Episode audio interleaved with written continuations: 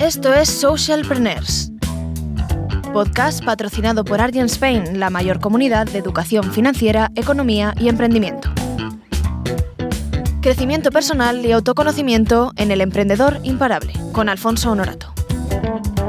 Buenas, aquí estamos otro episodio más y este episodio se titula Desmigando el fracaso. En este episodio vamos a hablar sobre inteligencia financiera, pero vamos a ir un poquito más allá. Ya hablamos sobre crear nuestra libertad financiera, hablamos sobre inteligencia financiera en este episodio anterior, pero ahora vamos a desmitificar el fracaso, vamos a desmigarlo y antes vamos a hablar un poco cuáles son las claves del éxito. Las claves del éxito que mucha gente quiere llegar, pero muy pocos están dispuestos a pagar el precio. Y en esta sección, como no entrevistamos a gente, yo lo que digo es que entrevisto a libros. Y este libro que vamos a entrevistar hoy se llama Piense y hágase rico, de Napoleón Hill. Este libro, pues consiste en que tras más de 20 años de investigación científicamente a hombres, los hombres más ricos de su época, Napoleón Hill aprendió el secreto de la riqueza del famoso industrial y escritor Andrew Carnegie. Este libro podría decirse que es uno de los grandes padres de la inteligencia financiera y aquí donde lo vemos, que pues se sigue vendiendo muchísimo actualmente, pues es un libro que se escribió en 1937. O sea, imaginémonos, es un libro bastante antiguo. Y en el episodio anterior que hablábamos de inteligencia financiera, hablábamos de que el dinero es energía, es un medio. ¿no? Entonces, pues muchas veces a lo largo de nuestra vida vamos eh, explicando o metiéndonos dentro que el dinero es malo. Y hablábamos de que el dinero no es malo ni bueno, el dinero es neutro. ¿no? Entonces, ya entendiendo este concepto y habiendo escuchado este episodio anterior, o no es necesario, si no hace falta, vamos a investigar un poquito más en sobre cómo obtener el dinero, en grandes rasgos, y en el siguiente episodio lo aterrizaremos aún más. Y hay una frase que me gusta mucho que dice así, dice en este libro, todo ser humano que llega a la edad de entender el propósito del dinero, lo desea con ilusión. Y esto a veces me choca, ¿no? Con, con, este joven Alfonso que busca la libertad y que pensaba hace un tiempo, es que el dinero es malo, yo no quiero tener mucho dinero, yo lo que quiero es vivir bien y vivir cómodo, ¿no? Y entonces después me he dado cuenta cuántas creencias limitantes tenía. al fin y al cabo te das cuenta que el, que el propósito, o sea, el, el, dinero es un medio. Y con ese medio, que es neutro, puedo hacer grandes cosas. Puedo crear una fundación, puedo generar un impacto positivo, puedo acercarme a mi propósito, ¿no? Entonces, eh, entendiendo esto, entendiendo el propósito del dinero, puedes empezar a desearlo con ilusión. Eso sí, desearlo, te hago un spoiler, no traerá riquezas. Importante esto, ¿eh?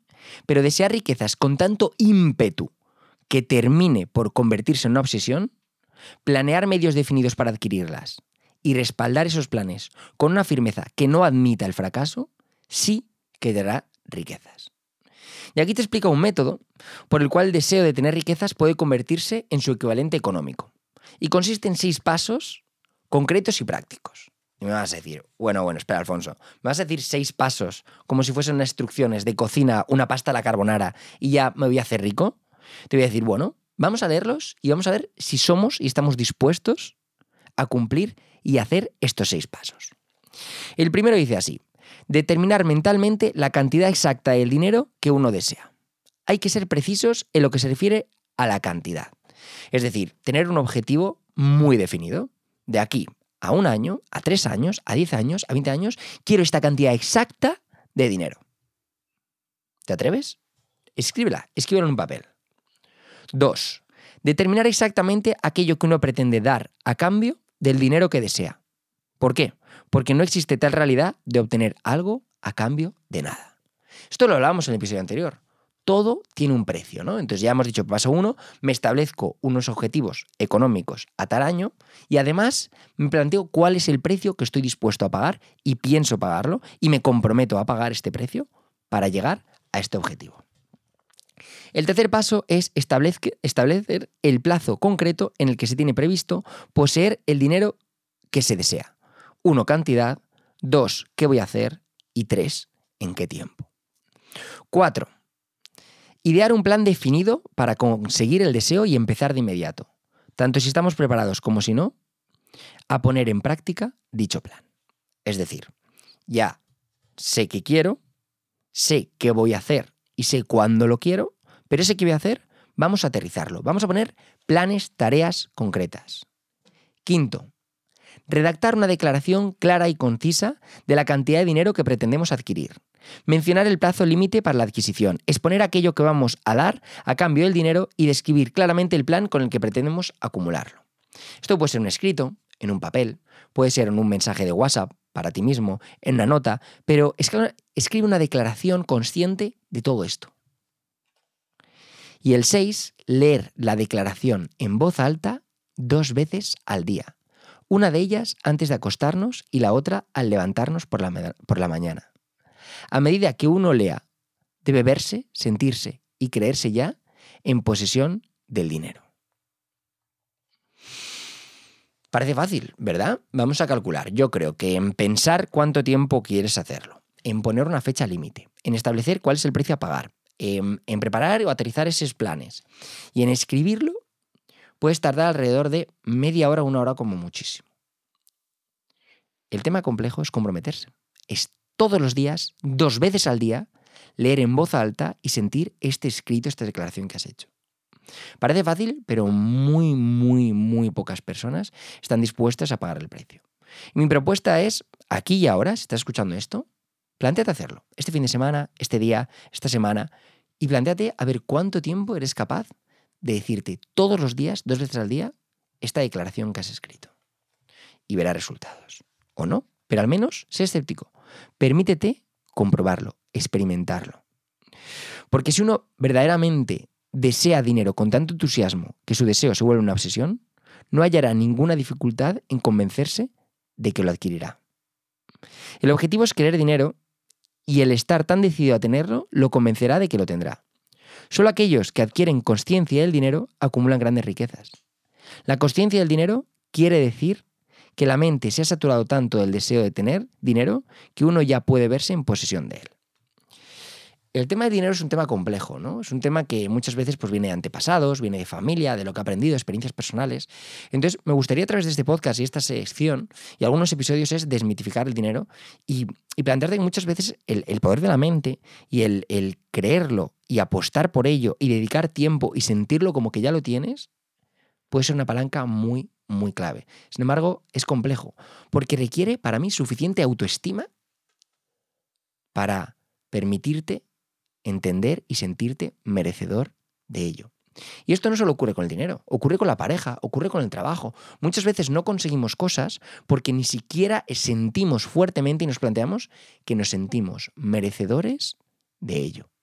Y esta herramienta, estos seis pasos que habla en el libro, yo lo interpreto como una manera de trabajar a través de la repetición, a través de emocionalmente de los sentimientos y de la mente, sentirte merecedor de eso que anhelas, de eso que deseas. Bien, ya que hemos hablado cómo, cómo obtener este dinero con esta cantidad, que parece muy sencillo, pero veremos a ver si es tan fácil cuando lo experimentemos. Hay otro tema muy interesante que es el tema del fracaso, ¿no? Que es lo primero que se ocurre. Ya, bueno, pero es que hay tantas variables que haciendo estos seis pasos voy a volverme millonario, por ejemplo. Entonces, lo que vamos a hacer es volver en migajas, en, pequeñitos trozos, el fracaso. ¿no? Y me gustaría comentar las 30 causas principales del fracaso. Y me gustaría que si puedes, cojamos y digamos, escribamos en un papel, ¿vale? ¿Cuáles de estas 30 causas creemos que nosotros nos aplican? El primero es antecedentes hereditarios desfavorables. Bueno, pues efectivamente eh, el contexto importa, ¿no? No es lo mismo en qué familia nacemos, en qué contexto nacemos, en qué país nacemos, en qué ciudad nacemos, en qué momento de la época hemos nacido, ¿no? Dos, falta de un propósito bien definido en la vida. Y este para mí es el más importante. La persona que no tiene un objetivo central o una meta definida a la que dirigirse no tiene ninguna esperanza de poder tener éxito. Uf, ¿eh? es, es duro cuando lo leo. Pero es que tiene tanto sentido. El 98% de los individuos que analicé, repitamos que este libro se basa en un estudio científico de analizar a millonarios de la época, ¿vale? Científico, basado en datos. Analicé, el 98% de los individuos que analicé no tenían el propósito definido. Tal vez esta fuera la causa principal de su fracaso. 3. Falta de ambición por superar un nivel mediocre. Uy, por Adri, me vas diciendo, ¿vale? ¿En cuánto tiempo Entonces, 3. Falta de ambición para superar un nivel mediocre. No hay esperanza para la persona que se muestra tan indiferente que carece de interés para progresar la vida y no está dispuesta a pagar el precio. Y esto lo veo también. Veo que hay mucha gente que realmente no le importa. No le importa estar en un momento, en un nivel mediocre, en, bueno, pues esto está mal, pero lo dejamos como está. Entonces, esta parte de, de no comprometerte con, con, este tema de, de, superar un nivel excelente, de llegar a hacer algo diferente, algo un poquito más allá, pues tiene mucho sentido, ¿no? Cuatro, educación insuficiente. Y con educación insuficiente, pues dice así, dice, la experiencia ha puesto en evidencia que a menudo las personas mejor educadas no son las denominadas, son, perdona, las denominadas autodidactas o que se han educado a sí mismas. Es decir, con educación insuficiente no me refiero a que no tengas un grado superior, una carrera, un máster. No, no, educación es, tú puedes educarte de manera autodidacta, a través de Internet es muy fácil, ¿no? La educación no consiste tanto en el conocimiento como en saber aplicarlo de manera eficaz y persistente. Ya lo hablábamos antes sobre, sobre la sección, sobre el episodio de educación, ¿no? No es más bien que te metas en la cabeza cierto conocimiento, es cuánto tú sabes aplicar de este conocimiento. A las personas no se les paga solo por lo que saben, sino especialmente por lo que hacen con lo que saben. 5. Falta autodisciplina. La disciplina deriva del autocontrol, lo que significa que uno debe controlar todas las cualidades negativas. Es decir, cuánto autodisciplina tienes para potenciar lo que ya sabes da bien y mejorar lo que quizás es mejorable. Si no logra conquistar su ego, su ego lo conquistará a él. 5. Falta de autodisciplina. 6. Mala salud. Esto es sencilla, ¿no? Por ejemplo, comer en exceso alimentos que perjudican la salud. Por ejemplo, malos hábitos de pensamiento que llevan a expresión de actitudes negativas, excesiva indulgencia en las relaciones sexuales, falta de ejercicio físico adecuado, provisión inadecuada de aire fresco debido a la mala respiración, ¿no? Pues, por ejemplo, fumar, etcétera, no lo sé. Pero este 6 son mala salud, ¿no? También tiene que ver con esto. ¿Cómo vamos? ¿Has apuntado alguno de estos 6? Si no, pues volver atrás. 7. Influencias ambientales desfavorables durante la infancia. Árbol que nace torcido, jamás su tronco endereza. La mayoría de las personas que tienen una tendencia a delinquir la adquieren de un mal entorno, de unos compañeros inapropiados durante su infancia. 8. Aplazamiento. La tendencia a dejar siempre todo para más adelante acecha a todos los seres humanos a la espera de una oportunidad para echar a perder cualquier probabilidad de tener éxito. Es que es verdad, es que la mayoría andamos por la vida como unos fracasados porque estamos esperando el momento ideal para empezar a hacer algo que merezca la pena. Y es que yo creo que no hay que esperar. El momento nunca será el mejor. Debemos empezar donde estemos y trabajar con las herramientas que tengamos a nuestra disposición. Y a medida que avanzaremos, hallaremos mejores instrumentos. Y esto se resume en el que el mejor momento es ahora, para emprender, para montar un negocio, por hacer algo que quieres, por hacer algo que sientes, para dejar ese trabajo que no te hace feliz, ¿no? 9. Falta de perseverancia. La mayoría somos buenos en empezar, pero no servimos para terminar todo aquello que iniciamos. Es cierto, a veces, ¿eh? Las personas somos propensas a abandonar al primer signo de una derrota. No hay sustituto para la perseverancia. 10. Personalidad negativa. Bueno, esto es sencillo, ¿no? La persona que repela a los demás a causa de una personalidad negativa no tiene ninguna posibilidad de tener éxito. 11. Falta de control de los impulsos sexuales.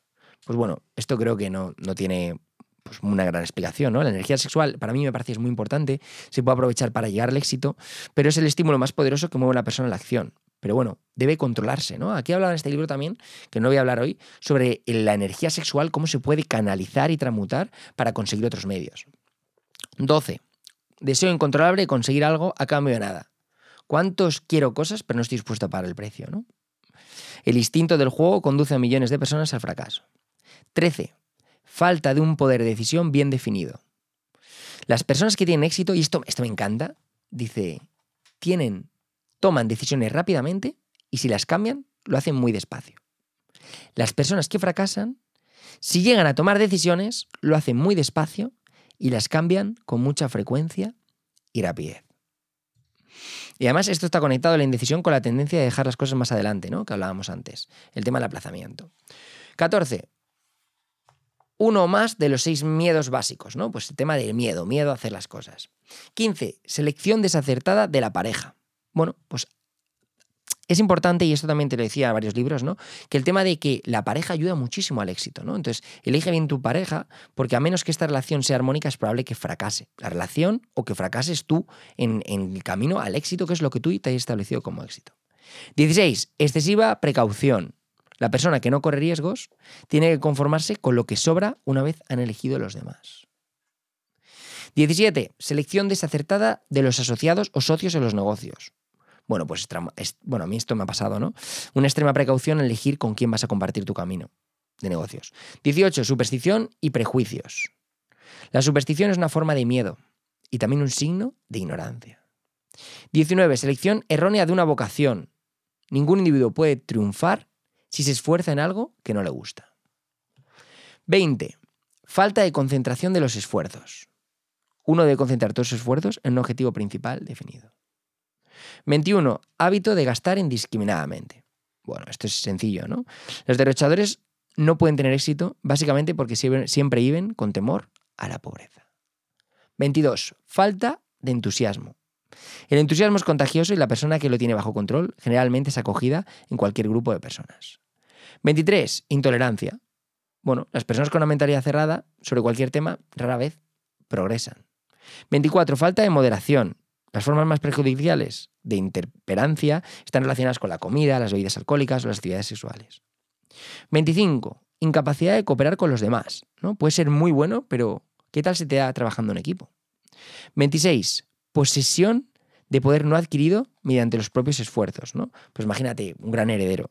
El poder está en las manos de alguien que no lo ha ido adquiriendo gradualmente, es fatídico para el éxito. Las riquezas rápidas son más peligrosas que la pobreza.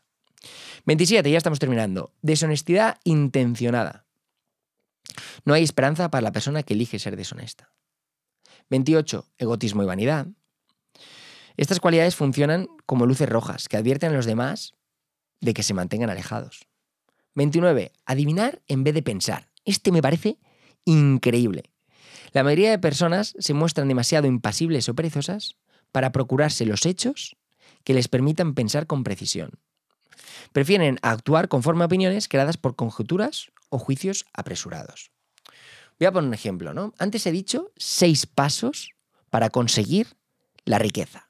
¿Qué pasa? Que tendemos a adivinar, a adivinar en vez de pensar. En vez de pensar, oye, voy a experimentarlo. Adivino, no, es demasiado sencillo, no voy a experimentarlo. Demasiado básico. Mm, es interesante, pero bueno, que lo pruebe otro primero, ¿no? O bueno, entonces adivinamos en vez de pensar, en vez de cuestionarnos y realmente experimentar hacer las cosas.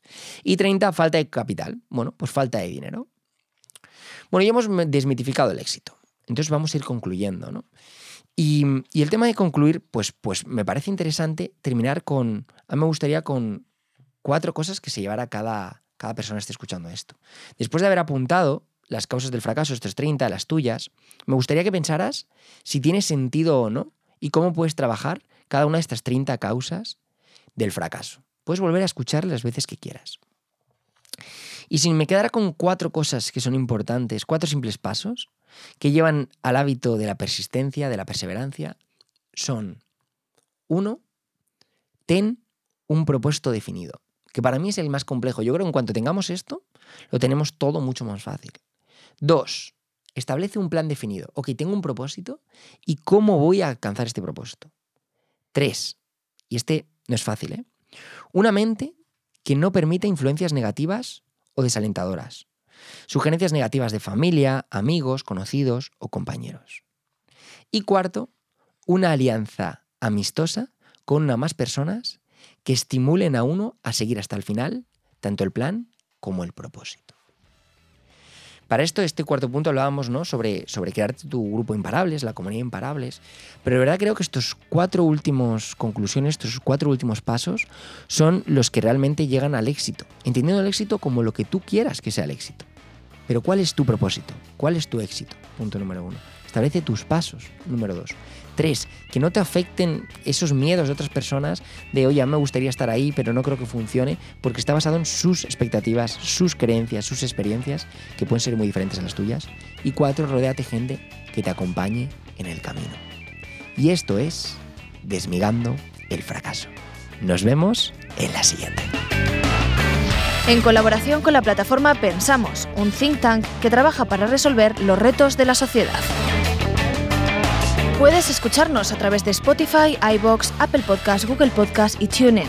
También puedes seguirnos en redes sociales, arroba socialpreneursp en Twitter, Instagram y Facebook y Socialpreneurs Podcast en LinkedIn. Además, puedes visitar nuestra web socialpreneurspodcast.com o enviarnos un correo a podcastsocialpreneurs.gmail.com.